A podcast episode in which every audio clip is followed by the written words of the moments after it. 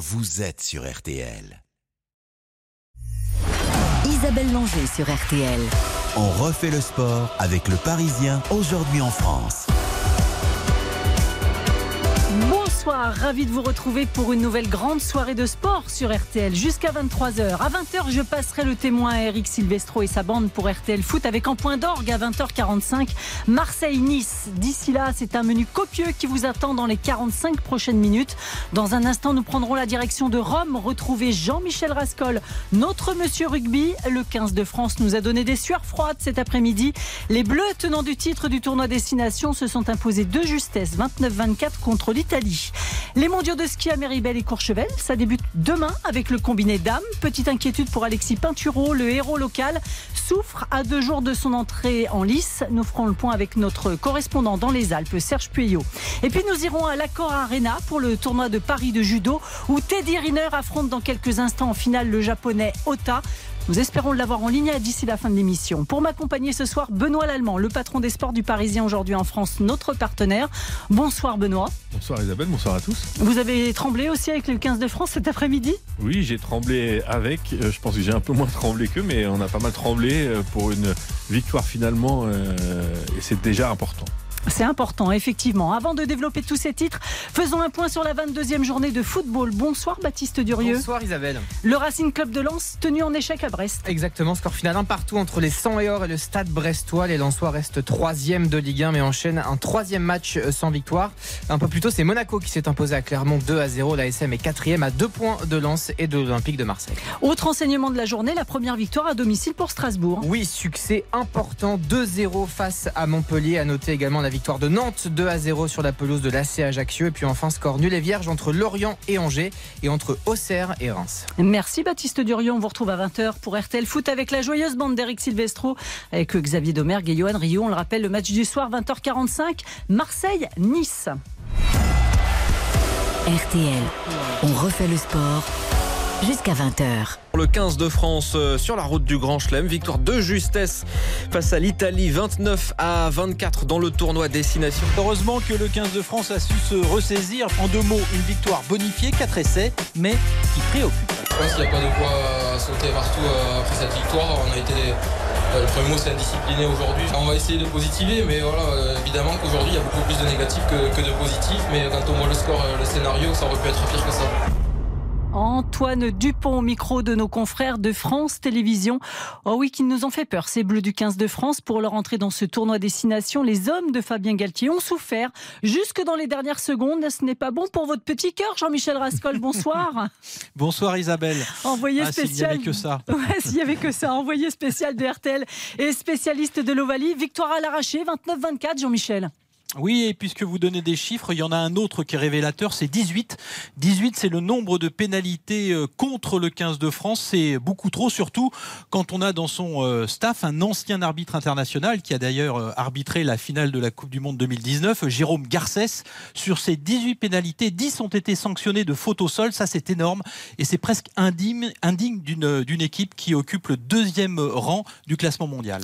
Jean-Michel, les tenants du titre ont été quand même sérieusement bousculés par cette équipe qui confirme ses progrès hein, depuis plus d'une saison.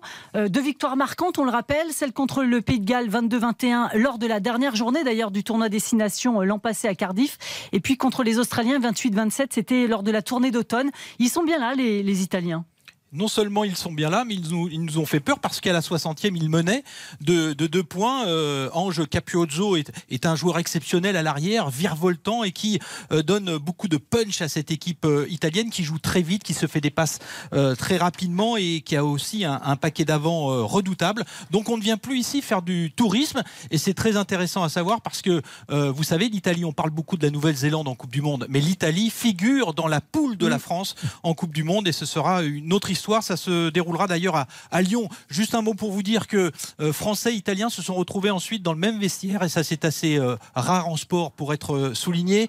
Euh, on a servi des pizzas à la fin du match et il y a eu des discussions euh, assez cool selon Fabien Galtier qui s'y connaît euh, en termes de cool attitude euh, entre Italiens et Français pour échanger sur euh, ce match indécis jusqu'à la dernière seconde. Ça, c'est plutôt sympa, Benoît Lallemand. Il n'y a que dans le rugby finalement qu'on voit quasiment ça. Oui, il y a que dans le rugby, après, on a senti Jean-Michel un, un brin ironique, si Oui, je peux me permettre, mais, sur la cool attitude. Mais euh, voilà. comment vous les avez trouvés les Français? On les a, euh, pourquoi étaient-ils si indisciplinés Est-ce est qu'il manquait de, sérénité? Qu'est-ce qui s'est passé à votre avis? En fait, il y a eu même euh, des discussions entre le capitaine euh, français, hein, Antoine Dupont, et, l'arbitre, qui ne comprenaient pas euh, exactement ce qu'attendait l'arbitre de, l'équipe de France, qui se mettait très souvent en position de hors-jeu, qui dans les rugs, vous savez, ces rassemblements où on se bat pour la balle, justement, eh bien les Français se, mettaient à la faute. Là, il y a vraiment une copie à revoir. Et après coup, d'ailleurs, Galtier et euh, Dupont euh, n'avaient pas la, la bonne lecture de, ces- de ce qui s'était passé. Et justement, ils demandaient à revoir un petit peu les images pour, pour s'adapter justement euh, à ce qui était demandé, ce qui leur était demandé. L'arbitre euh, était anglais, je vous le précise. Fabien Galtier, d'ailleurs, le sélectionneur, estime que son équipe n'a pas su s'habiter à cet arbitrage par rapport à son nouveau statut. On l'écoute, il est au micro de nos confrères de France Télévisions. La difficulté qu'on a eu à, à gagner ce match, il a fallu, euh, il a fallu vraiment euh, composer pour arriver à, ramener la victoire. Après, il y a du positif parce que de toute façon, on- on- c'est une victoire avec bonifié, donc euh, c'était l'objectif. Troisième objectif qui n'a pas été atteint, c'est euh, la, qualité de, la performance.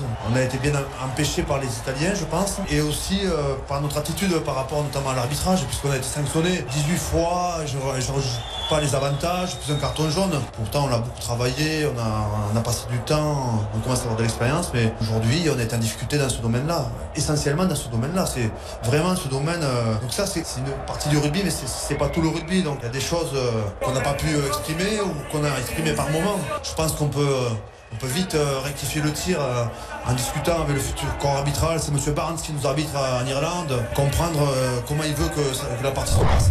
C'est super intéressant, messieurs, ce qu'il dit Fabien Galtier quand même. Oui, c'est super intéressant. Après, j'ajouterai un, un petit détail, et Jean-Michel me corrigera si je me trompe. Je crois que le plus inquiétant, c'est que sur les 18 pénalités, il y en a autant en deuxième mi-temps qu'en première mi-temps. C'est-à-dire que même l'intervention de Fabien Galtier à la mi-temps n'a pas permis aux Bleus de réagir dans ce domaine-là. Non, ça souligne effectivement une incompréhension entre l'équipe de France et, et l'arbitre, hein, qui était euh, anglais, hein, Mathieu O'Carley. Euh, il a aussi dit, Fabien Galtier, euh, c'est une victoire au goût amer. Je ne suis pas chafouin, hein, c'est une expression qu'on n'a pas l'habitude d'entendre dans sa, dans sa bouche. Et il a aussi dit, on a le droit de ne pas être au top tous les week-ends. Et ça, c'est quand même une petite leçon d'humilité de sa part. Il a aussi précisé que durant la préparation, le 15 de France avait fait beaucoup de travail physique. Et ce travail physique, il avait été euh, en priorité effectué en fonction, bien sûr, du prochain match euh, à Dublin samedi prochain. On en parlera tout à l'heure, hein. on ira un peu plus sur l'avenir, mais on, on reste un petit peu sur la performance d'aujourd'hui. Voilà, après, si j'étais un peu méchant, je dirais que ils ont pris des, ils ont pris, euh, des largesses euh, avec les règles, comme à la Fédé, on sait le faire aussi. Hein, euh, voilà, parce que euh, je voudrais quand même souligner que cette victoire, euh, c'est une victoire et c'est important. Euh, dans une atmosphère assez viciée du rugby français, on reparle de jeu, on reparle de, de rugby, ça fait du bien, même si, je vais pousser, pousser mon petit coup de gueule, je me demande ce que Bernard Laporte est allé faire. Dans, dans les Landes avec les Bleus en préparation, je rappelle que Bernard Laporte n'est plus rien, en tous les cas plus président de la Fédé. Alors, si je peux ajouter une chose, c'est qu'il s'est rendu euh, auprès du, du 15 de France à l'invitation justement euh, du staff de cette équipe sous la responsabilité de Raphaël Ibanez et de, et de Fabien Galtier. C'est vrai qu'on on aurait aimé que ce 15 de France reste au-dessus de la mêlée, se concentre plutôt sur celle qu'elle avait à disputer euh, cet après-midi. C'est pas la me- meilleure idée de Raphaël Ibanez, si je peux me permettre. C'est vrai. Le chapitre est clos. Si on revient sur le match, Jean-Michel, en quoi cette équipe de France a pêché aujourd'hui? Bah, elle a pêché par euh, le fait qu'elle a été sanctionnée euh, trop, lourd- trop lourdement et à de trop nombreuses reprises, hein, 18 fois, c'est vraiment le, chiffre qu'il faut euh, retenir. On pensait que ça serait très dur au début, et au début ça s'est très bien passé avec l'interception de Thibaut Flamand, le troisième ligne qui jaillit pour aller marquer un essai, Thomas Ramos qui se retrouve à reprendre un, ballon qui lui est adressé euh, un petit peu euh, dans de bonnes circonstances, puisque devant lui il y avait euh, un, ballon qui traînait. Ethan Durmortier, là on est, on est très intéressé par ce, euh, ce Lyonnais, hein, cet ailier qui a fait de très belles choses cet après-midi, qui a marqué lui aussi. C'est d'ailleurs le meilleur marqueur d'essai du top 14. Et puis Jalibert. Excusez-moi, mais Jalibert euh, pour laisser de la gagne, parce qu'à ce moment-là, tout peut basculer. Euh, il rentre en fin de match. Hein. Voilà, il rentre à la 65e, il marque à la 66e au milieu de quatre Italiens. Et d'ailleurs, si on regarde bien les images, il arrive à passer sous les jambes du quatrième pour aller euh, planter l'essai de la victoire, l'essai de la délivrance, l'essai de la respiration d'un 15 de France qui jusque-là, en tout cas dans les minutes qui venaient de s'écouler, était étouffé. Est-ce que le fait de vouloir toujours associer Ntamak à Dupont n'est pas une petite erreur de la part de Galtier pas vouloir faire euh, rentrer Jalibert dès le début alors là, vous ouvrez un débat euh, qui est ouvert lui aussi depuis un, bon moment. Euh, Galtier, lui, fait confiance au vécu. C'est-à-dire, il, veut installer et il n'a peut-être pas tort. Ntamak dans cette, euh, dans cette position. Et on remarque, c'est vrai, que les plus grands demi d'ouverture du monde dans leur carrière n'ont pas toujours été bons, mais ils ont toujours été, ils ont eu la, la confiance de leur coach. Hein. C'était le cas de Wilkinson lorsqu'il était pas très bon. C'est le cas de Sexton, l'Irlandais, qui n'a pas toujours fait des grands matchs, mais qui est là. Et donc, sur le vécu, il préfère donner la priorité à Ntamak.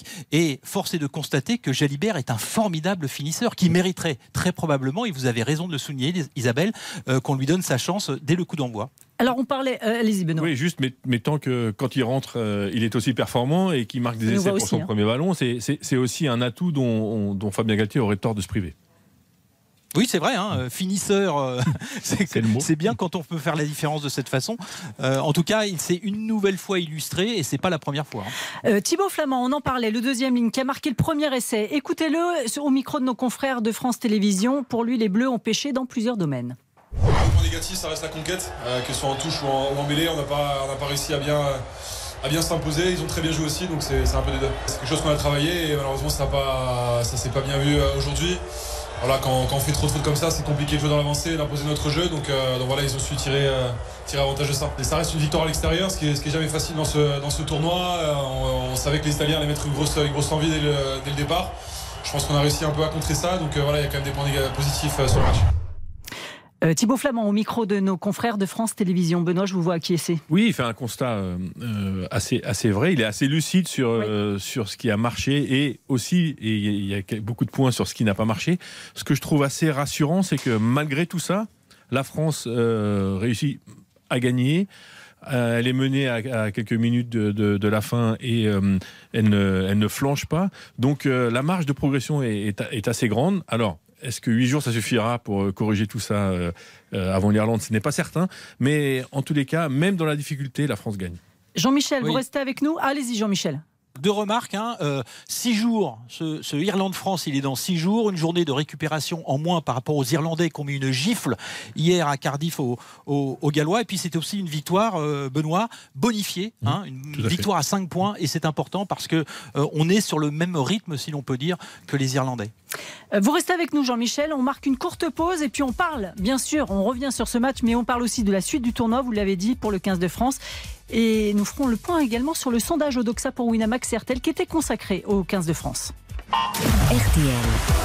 On refait le sport. On refait le sport. Avec le Parisien aujourd'hui en France. Isabelle Langer. Retour à Rome pour cette victoire dans la douleur du 15 de France contre l'Italie. On le rappelle, 29-24. Jean-Michel Rascol, vous êtes toujours avec nous? Oui, bien sûr. On disait que les Bleus allaient jouer en Irlande et d'ailleurs ils vont pas repasser par Marcoussis cette semaine. Oui, ça c'est une particularité. Il préfère euh, conserver un petit peu le, rythme d'une tournée, surtout aussi profiter du, soleil euh, italien qui ne sera peut-être pas au rendez-vous à Dublin le, week-end prochain. Alors ça, il y a, deux options. Hein. Faut-il rester dans ce cadre quand même assez euh, sympathique, ou alors aller euh, se frotter tout de suite dans les conditions qui seront celles du match euh, samedi prochain en Irlande. certains entraîneurs préfèrent aller très tôt dans le pays où se passe la rencontre plutôt que d'attendre comme ça, de patienter. Et puis c'est peut-être aussi une façon eh bien d'échapper, comme dirait Benoît, au tumulte, la tempête, au frimat de Marcoussis, où c'est vrai la fédération a du mal à, à fonctionner en équipe. C'est peut-être pas plus mal en ce moment, mais du coup on sait quand est-ce qu'ils partent là-bas? Oui, jeudi. Hein, ils restent là, ils s'entraînent sur les, euh, les installations du CONI. Vous savez, Isabelle, c'est le comité euh, olympique italien, très belles installations. Et puis, ils partiront euh, jeudi, resteront donc 48 heures ici avant de partir en, Irlande pour disputer ce match entre le numéro 1 mondial et le numéro 2 des Irlandais qui, il faut bien le reconnaître, partiront légèrement favoris face au tenant du titre. Oui, c'est un peu la finale du, du tournoi avant l'heure. Côté euh, euh, équipe de France, est-ce qu'il y a des blessés ou est-ce que euh, tout le monde va bien, Jean-Michel Euh, J'ai vu un, un- un gros bobo euh, sur la tempe euh, d'Atonio, Mhm. mais il est assez euh, puissant et costaud pour s'en remettre euh, relativement rapidement. Je pense pas qu'il y ait d'autres blessés. On fera les comptes peut- peut-être tout à l'heure. Les joueurs sont encore, sont encore dans les vestiaires.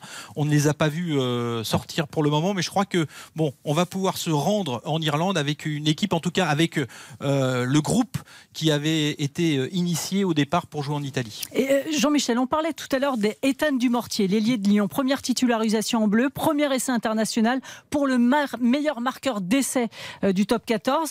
Une première pas facile, on va l'écouter. Il est au micro de France Télévisions. Je suis content. C'était pas facile les 10 premières minutes, j'ai compris un peu ce que c'était le niveau international. Ça m'a vite calmé. J'ai cherché un peu d'air euh, la première mi-temps. Après ça va, ça, ça allait un peu mieux. Donc je suis plutôt content, c'est bien, c'est une bonne chose. Ce soir on a gagné.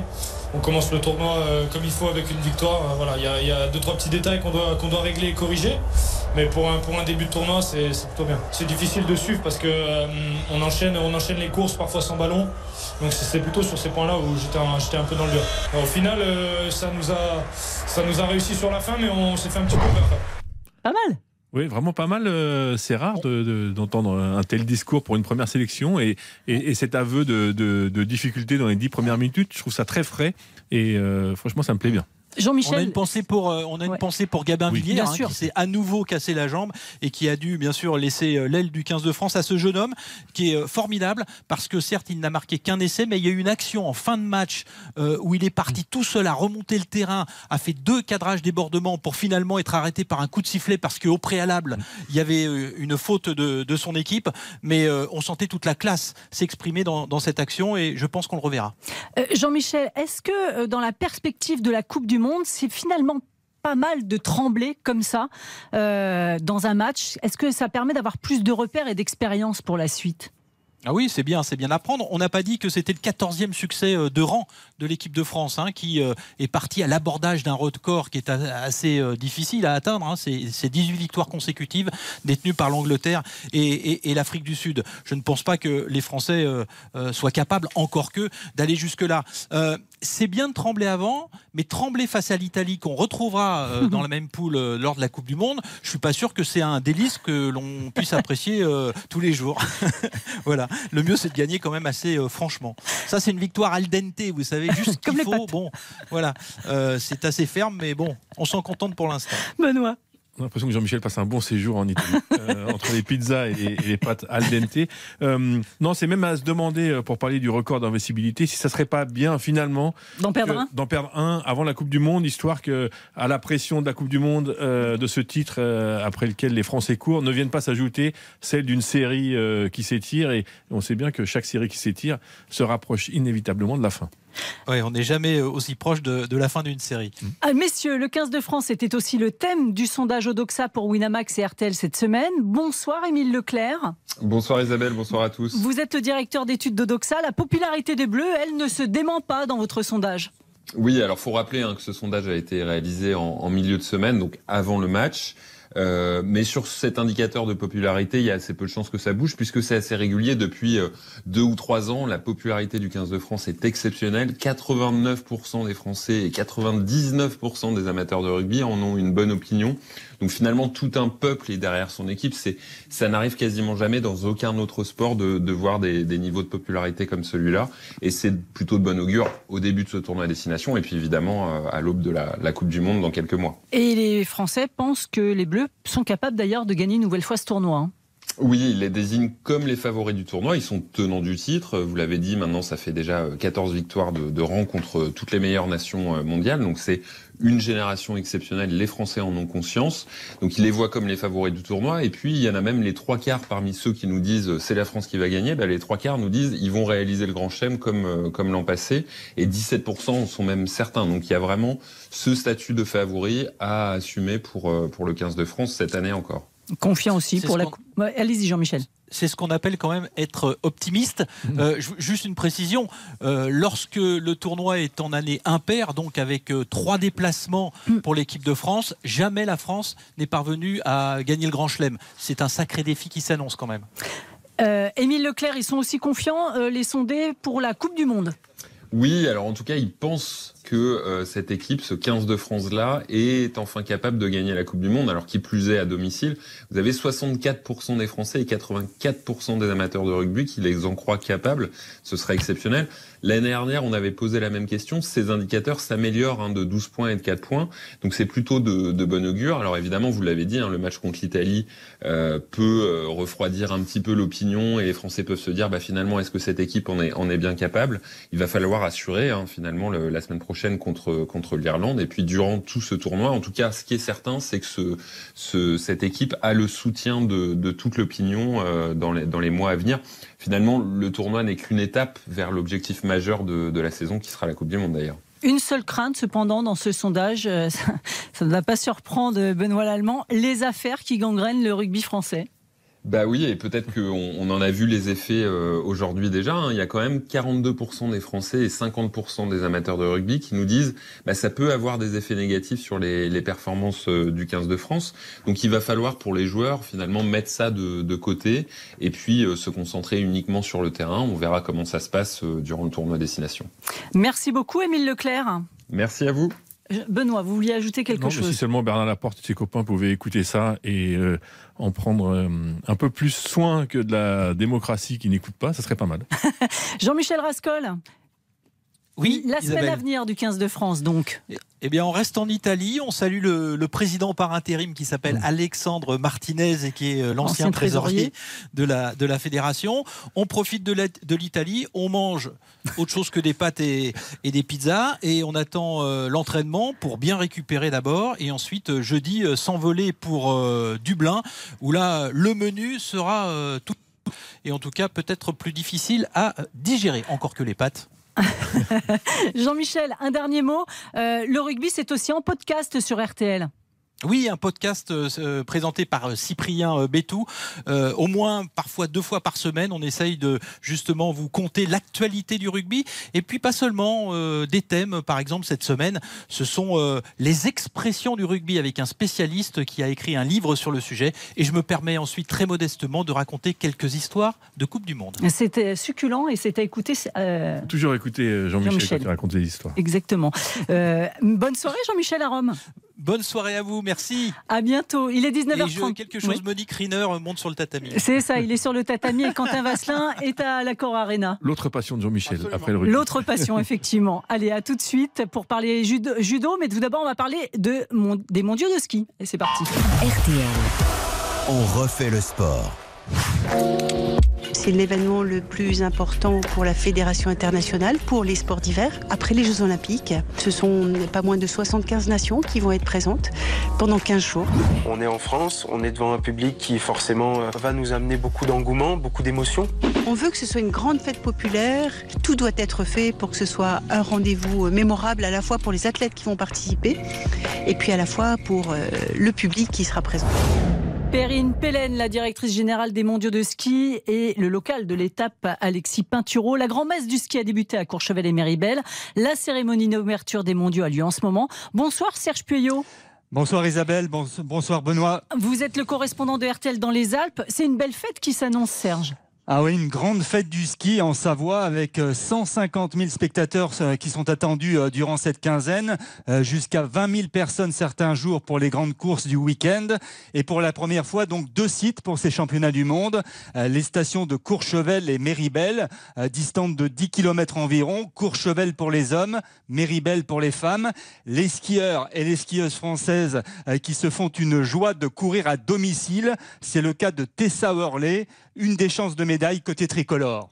Super heureuse d'être ici à Méribel et c'est super excitant. C'est un événement euh, dont on entend parler depuis maintenant euh, quelques années. La candidature, l'organisation et puis maintenant ça y est, c'est là, c'est bien réel et nous les coureurs, on va être les, les acteurs et donc ça c'est génial. Enfin moi je suis juste très heureuse et honorée de de pouvoir participer à ces championnats du monde. C'est un grand moment. Je pense que c'est un moment euh, assez privilégié de pouvoir le vivre à la maison. Déjà des championnats du monde, voilà, c'est tous les deux ans donc c'est déjà quelque chose de d'assez euh, rare. Et puis en plus à la maison, euh, oui, c'est c'est énorme. Donc euh, je réalise vraiment la chance que j'ai de pouvoir euh, vivre à la maison euh, ce type de moment sportif.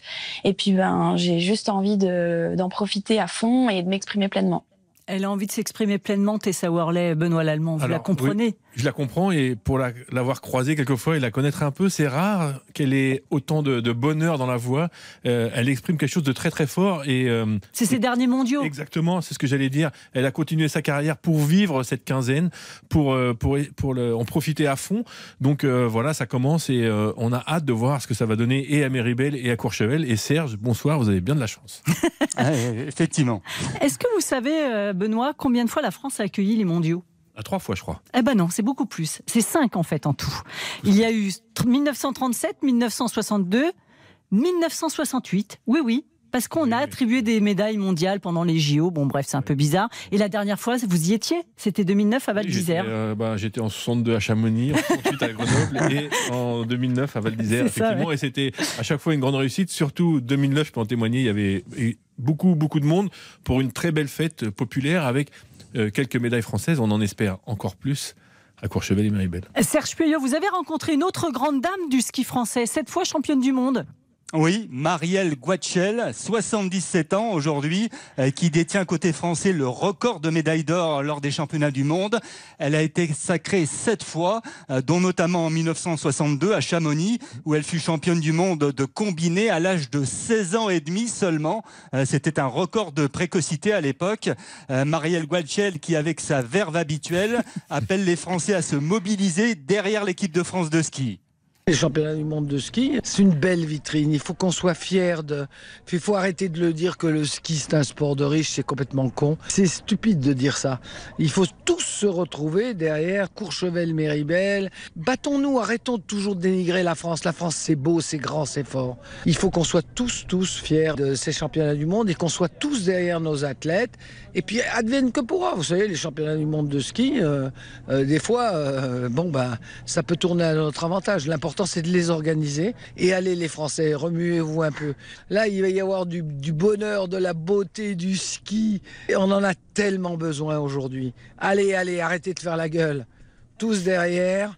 Courchevel-Méribel 2023. À la verve de Marielle Guachel. Bah, Il y en a un autre qui est heureux en ce moment. On fait un tout petit détour vers l'Accor Arena. Euh, Quentin Vasselin, Teddy Riner, septième sacre à la maison. Oui, il vient de l'emporter à l'instant, euh, Teddy Riner, euh, victoire en finale contre un petit japonais. Franchement, il lui prenait presque une tête, Teddy Riner, au, japonais euh, Ito. Et victoire donc assez aisée de Teddy Riner qui en ce moment est en train de rock, de féliciter le public et de le remercier. Voilà, avec ces jeunes qui sont venus avec des banderoles Teddy Riner, merci. Donc voilà, la, cérémonie s'organise, il va bientôt recevoir sa médaille. Et belle victoire de Teddy Riner qui rentre dans l'histoire avec son septième tournoi de Bercy comme Lucie d'Écosse. Merci beaucoup, Quentin. On vous retrouve dans quelques minutes. Retour au ski. Euh, Serge Peuillot, après les bons mots de Marielle Guachel, euh, ben, on va parler un petit peu de l'actualité qui, va continuer, euh, euh, euh, Benoît Lallemand. Euh, C'est des mondiaux où ça va être un peu compliqué pour l'équipe de France. Alors, on va pas se mentir, c'est pas une équipe de France resplendissante qui se présente à Méribel et Courchevel. Ils n'ont pas collectionné les victoires et les podiums. Il y en a eu quelques-uns. Pas assez pour arriver avec une confiance démesurée, mais on espère que l'effet à domicile euh, va jouer à fond et que euh, ceux qui ont été un peu balbutiants euh, vont en profiter pour, pour tirer un petit peu plus le meilleur d'eux-mêmes et que euh, Clément Noël, par exemple, hein, puisque Ouais. c'est lui qui a la seule victoire française, euh, En slalom, et- hein. voilà, il gagne, il sort, il gagne, il sort. On va espérer que cette fois-ci. Il est sorti mondiaux, hier, donc on va espérer que le dernier jour des mondiaux, il gagne. Euh, Serge Puyot, euh, on a envie aussi que l'enfant du pays bah, soit prophète en son pays, j'ai envie de dire. Ah oui, c'est sûr. on attend Pinturo. tous euh, Alexis Pinturo. euh, on l'attend effectivement, l'enfant de Courchevel, Peintu.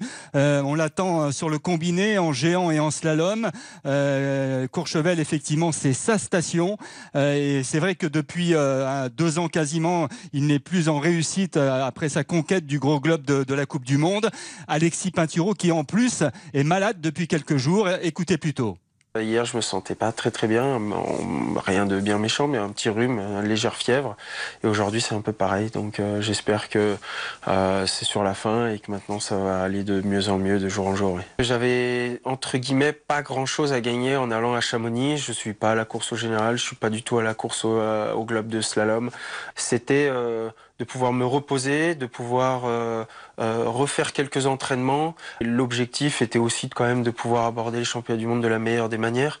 Euh, bon alors, bon, j'attrape un rhume au milieu de ça, c'est peut-être pas, c'est peut-être pas l'idéal, mais quoi qu'il en soit, ça m'a quand même permis de aussi couper, changer un peu les esprits et puis et puis derrière refaire quelques entraînements, voilà. Benoît, je vous sens un peu circonspect. Non, je suis pas circonspect, je suis juste un tout petit peu triste pour Alexis. Alexis est un skieur immensément doué, c'est probablement l'un des, des, skieurs les plus doués que la France ait jamais connu. Et je trouve qu'il s'amuse pas assez. Il faut qu'il profite. Il est à Courchevel. L'équipe de France loge dans un hôtel qu'il connaît bien parce que c'est l'hôtel de son, papa. Donc il y a tout pour qu'il réussisse. Le public français est derrière lui. Et donc j'ai envie de lui dire, oublie le reste et éclate-toi. Quoi. Et ça va bien se passer. Et peu importe, juste amuse-toi et, dans ton ski et dans ta voix la joie qui te manque depuis quelques mois. Ouais. Serge, en plus, pour ces mondiaux, les organisateurs ont particulièrement travaillé une piste, la fameuse éclipse à Courchevel. Il la connaît bien d'ailleurs, euh, Pinturo.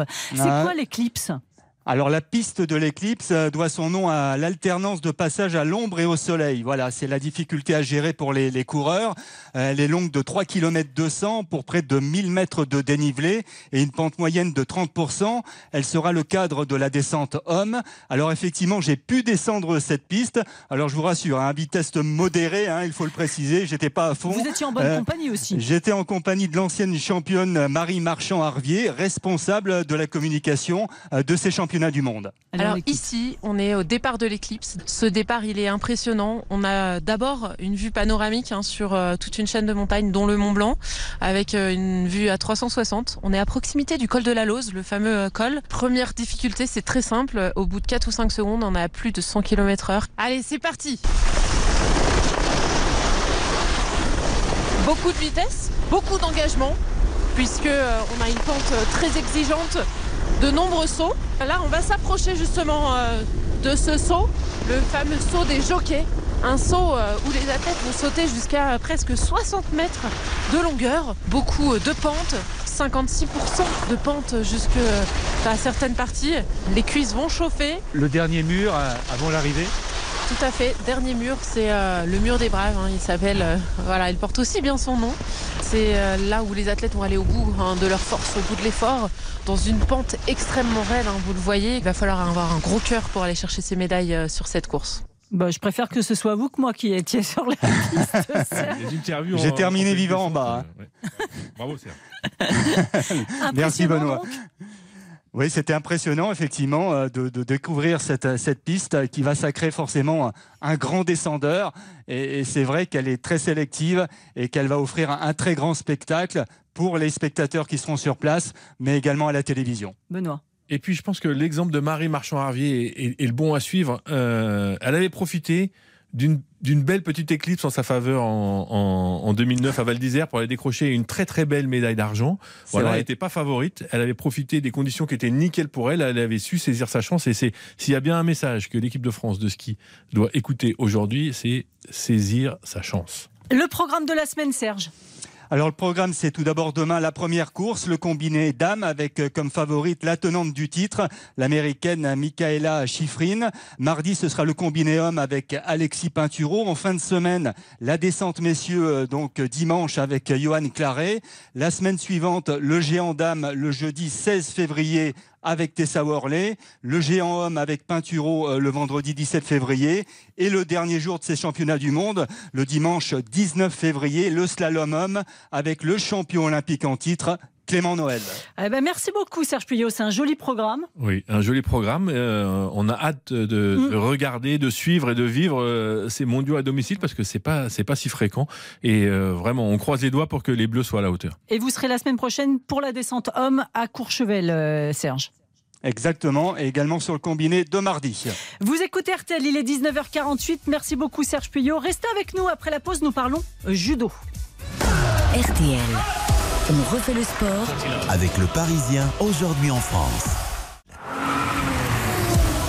Isabelle Langer sur RTL. On refait le sport jusqu'à 20h. Avec le Parisien aujourd'hui en France.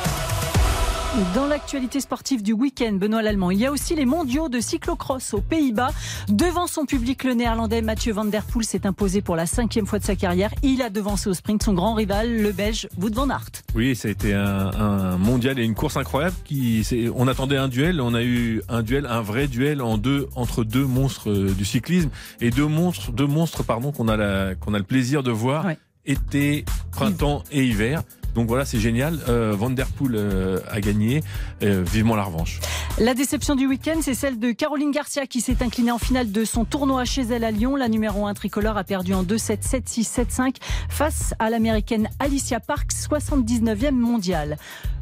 C'est peut-être pas facile de- d'être à la fois organisatrice et joueuse dans, dans un tournoi. euh, et peut-être qu'à la fin de la semaine, on le paye un de peu. l'influx. Ouais.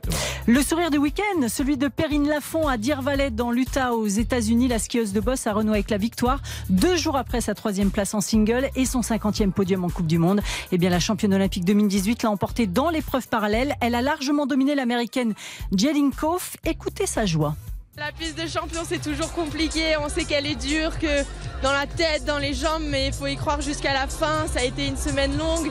Et là, puis le dernier run contre Jaylin, je savais que ça allait aller vite, mais je dis allez, crois en toi et vas-y, go get it. Et voilà quoi, je lève les bras, ma première victoire de la saison et c'est trop cool.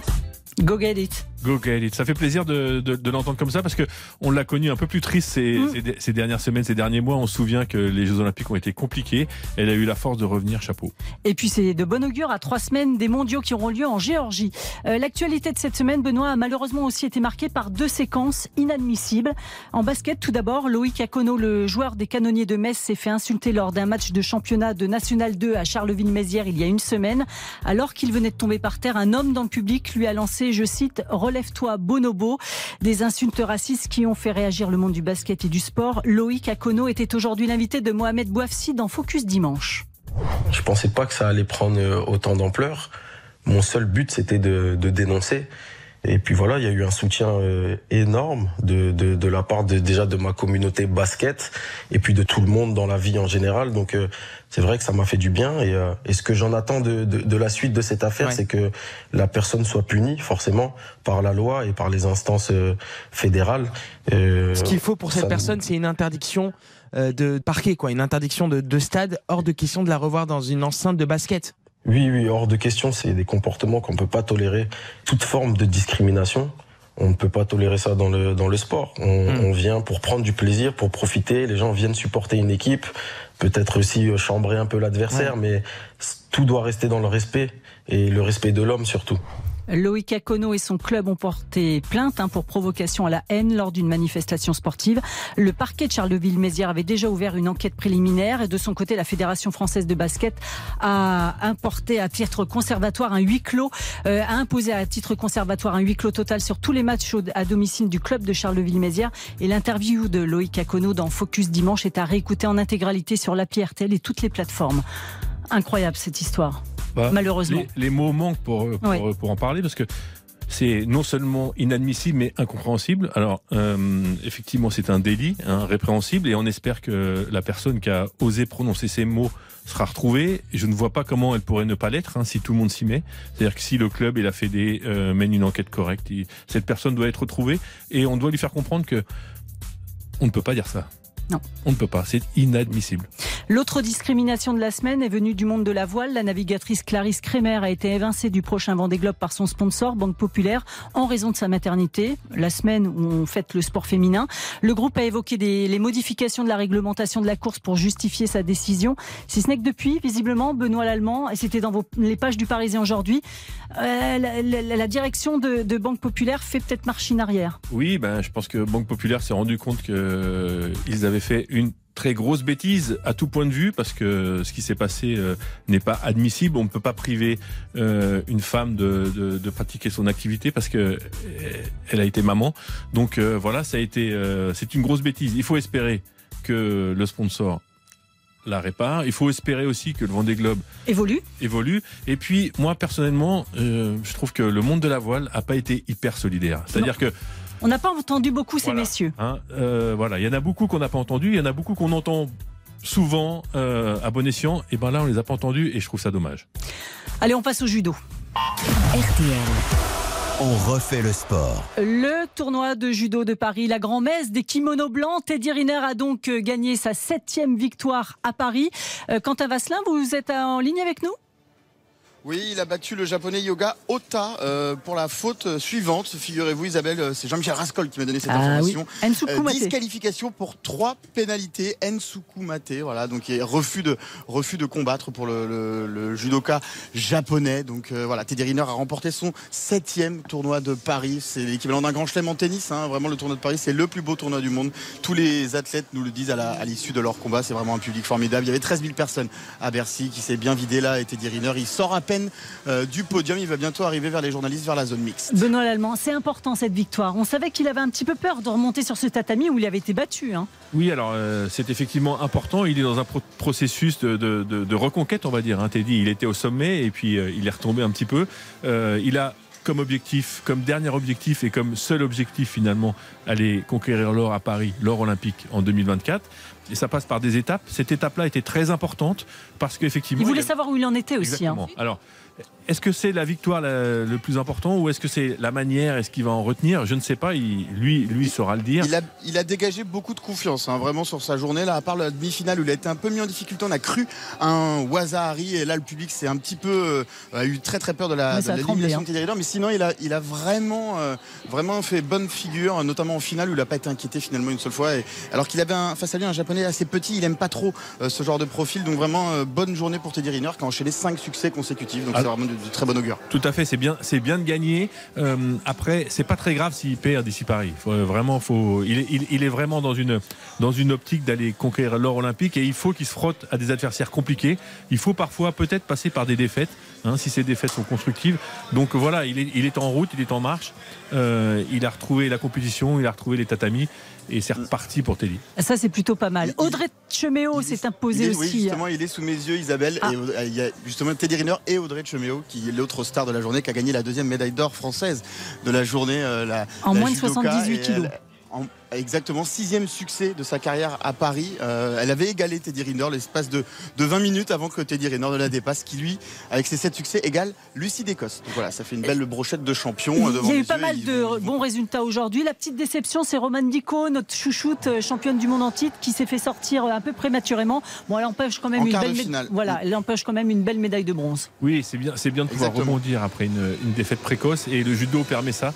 Euh, par les repêchages d'aller rechercher une, une récompense qui pour pour certains et pour elle sera très importante. Merci En Quentin. conférence de presse derrière, euh, de Roman Dico pour finir en conférence de presse, elle a été très remontée. Elle a dit ça ne se reproduira Oh jamais. bah non, la, la Donc, connaissant. Autant vous dire euh, qu'elle est remontée comme une pendule? C'est ça, attention à ses prochaines adversaires, ça va faire mal. Merci Quentin. Euh, Benoît, avant de nous quitter, qu'est-ce que vous nous préparez pour les pages de sport du Parisien demain? Alors il y aura évidemment du foot avec euh, un peu de PSG qui a gagné difficilement Mmh. hier et qui, qui, qui face à un calendrier extrêmement complexe euh, du Marseille hein, qui sera le prochain adversaire du En Coupe PSG. de France Exactement. Euh, on du rugby, on reparlera évidemment de cette de cette victoire. Oula, euh, lapsus pardon, de cette- révélateur. de cette victoire si compliquée du Teddy Riner et puis on a une étude en exclu sur la sédentarité des ados, euh, Ah oui. un mal euh, contre lequel il faut lutter. Et euh, la ministre des Sports et le ministre de l'Éducation nationale nous racontent comment ils comptent s'y prendre pour faire faire à nos ados un peu d'activité. Il y a urgence. hein. Merci beaucoup Benoît Lallemand, le Parisien que les abonnés numériques peuvent lire dès 22h30 sur leur tablette. Merci à Oriane et Geoffrey pour la réalisation. Dans un instant, vous avez rendez-vous avec Eric Silvestro et sa troupe pour RTL Foot. Le grand format du soir, Eric, c'est lequel? Marseille, Nice. On va se régaler, ça va être chaud au vélodrome. Coup d'envoi 20h45. RTL. On refait le sport.